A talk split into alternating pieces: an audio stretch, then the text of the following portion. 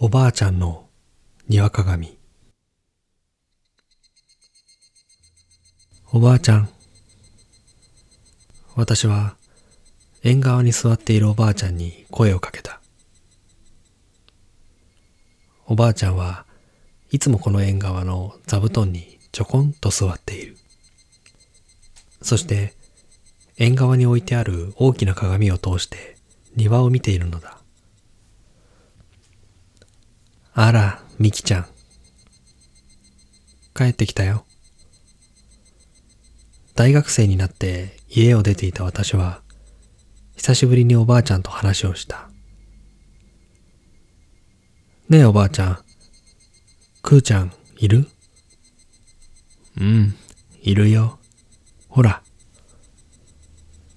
そう言っておばあちゃんは、鏡の中に映る庭を指さした。そこにはうちの庭が映っていて、おばあちゃんが指さす先には小さな花壇があった。私がまだ小さい頃、おばあちゃんに、おばあちゃんはどうしていつも鏡を見ているの？と聞いてみたことがある。今よりかなり若かったおばあちゃんは、この鏡のことを教えてくれた。この鏡は、おばあちゃんが知り合いからもらってきたものらしい。鏡をくれた知り合いは、この鏡は人間用じゃないの、と言っていたそうだ。これは、庭鏡というもので、庭に向けて置いておく鏡なのだと。鏡に映し出された庭は、人間が鏡の前で身だしなみを整えるように、美しさを保つのだそうだ。言われた通りに庭が映るように鏡を置いておくと、庭は荒れることがなかったらしい。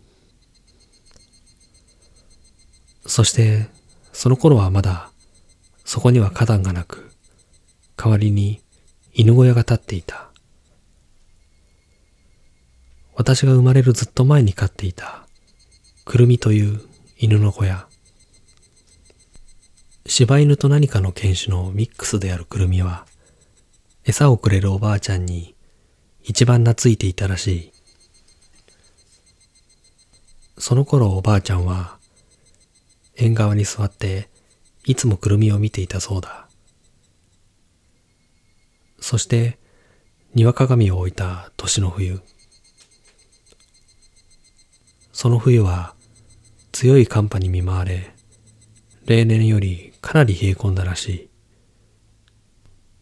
冬に入る前から、くるみは体調を崩しがちになり、そしてとうとうその冬を越すことはできなかったそうだ。くるみの小屋があった場所には花壇ができた。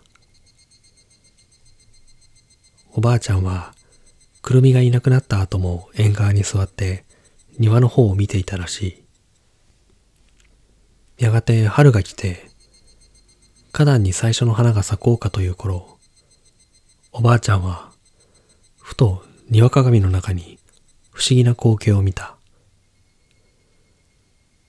庭鏡の中に犬小屋が残っている。そして小屋の中でくるみが眠っていた。くーちゃん。思わずそう声をかけたおばあちゃんの声に気づいたように、くるみは小屋の中から出てきて一声泣いた。びっくりしたおばあちゃんは、お母さんや他の家族を呼んで庭鏡の中を指さした。ほら、くーちゃんがいるよ。どこに？くるみの姿はおばあちゃん以外には見えなかったらしい。おばあちゃんはボケていると思われるのが嫌だから、それ以上くるみのことは言わなくなったそうだ。私にもくるみは見えない。でも、おばあちゃんの言うことは本当だと思う。縁側で鏡を見つめているおばあちゃんはとても幸せそうでとても優しい顔をしているから。また帰っておいで。お盆には帰ってくるよ。それがおばあちゃんとの最後の会話になった。春になり花々が芽吹き始めた頃におばあちゃんは天国に行ってしまった。お母さんから連絡を受けた私は急いで実家に戻り慌ただしい日々を過ごしたそして家族全員が少し落ち着きを取り戻した頃私は最後におばあちゃんと話をした縁側にやってきた。おばあちゃんの庭鏡には誰かが布をかけていた。布を上げて庭鏡に映る庭を見る。やはりそこに犬小屋はなく小さな花壇があるだけだった。おや？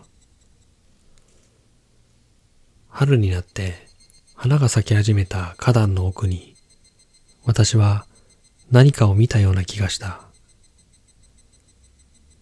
クリーム色をした中型犬くらいの犬。あれは、くるみだろうか。くるみは、嬉しそうに花壇の周りを走り回っていた。そして、そんなくるみを見つめる人影。あれはおばあちゃんだったのではないだろうか。それを確かめようと庭鏡を見つめてみるが、もうおばあちゃんの影もくるみの影も見えなかった。代わりに、くるみとおばあちゃんがいた場所にはかわいい花が咲いている。花たちは春の風を受けて心地よさそうにその体を揺らしていた